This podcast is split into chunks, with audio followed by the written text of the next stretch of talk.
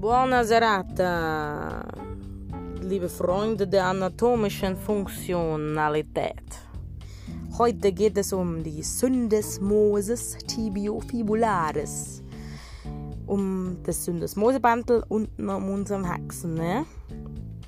Die Syndesmose ist ja auch ein unechtes Gelenk, haben wir auch bei uns in Ellenbogen zu finden und hat keine Gelenkkapsel somit.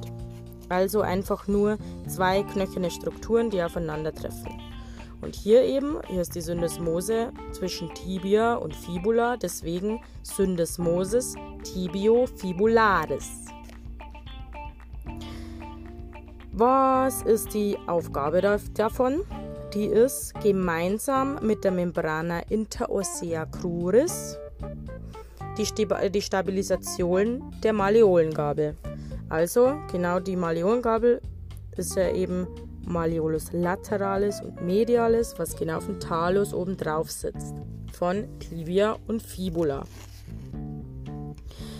Was als Gelenkkomplex verstanden werden muss, Syndesmosis tibiofibularis und das Articulatio tibiofibularis, also das Syndesmosebandel und eben das echte Gelenk. Das ist ein Gelenkkomplex.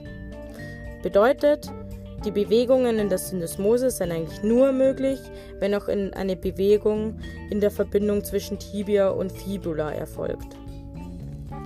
Genau. Können Sie vorstellen? Beispiel Dorsalextension. Jupp, unser C geht nach oben.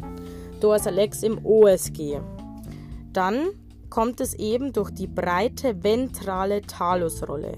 Also vorne ist ein bisschen breiter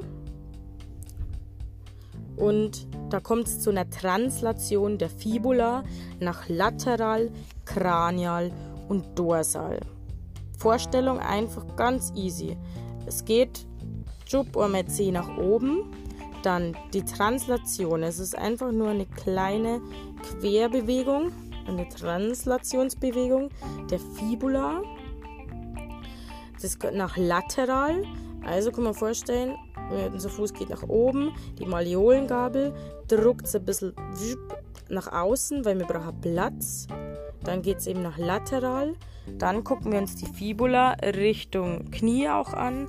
Wo geht die da hin? Natürlich, wo muss sie hin? Nach oben, also kranial und dorsal nach hinten. Und wenn wir dann das umgekehrt machen würden, Plantar Flex im OSG genau umgekehrt, Translation Fibula nach medial, caudal, ventral. Merken. Ausmaß der Bewegung ist zwischen 1 und 2 mm ungefähr. Dann müssen wir jetzt halt nur dazu kommen, wenn irgendwelche Frakturen da sind. Dann spricht man von der Weberfraktur. Und es geht eben um eine Knöchelfraktur des Malleolus lateralis der Fibula. Also einfach das, was übersteht von der Fibula nach unten. Und jetzt geht es darum, ist es eine Weber A, B oder C Fraktur. Und das ist eben entweder unterhalb von der Syndesmose genau drauf oder überhalb. Und einfach ganz easy vorstellen, wenn es unterhalb ist, ähm, dann ist es Weber A. Alles fängt unten an, dann ist es easy, dann ist die Syndesmose nicht beschädigt. Bei einer B, Weber B, kann sie beschädigt, also gerissen oder angerissen sein. Und bei Weber C, das ist also drüber, das ist klar weg. Und das war's auch schon von der Syndesmosis tibiofibularis. Einen wunderschönen guten Abend. Eure Susan.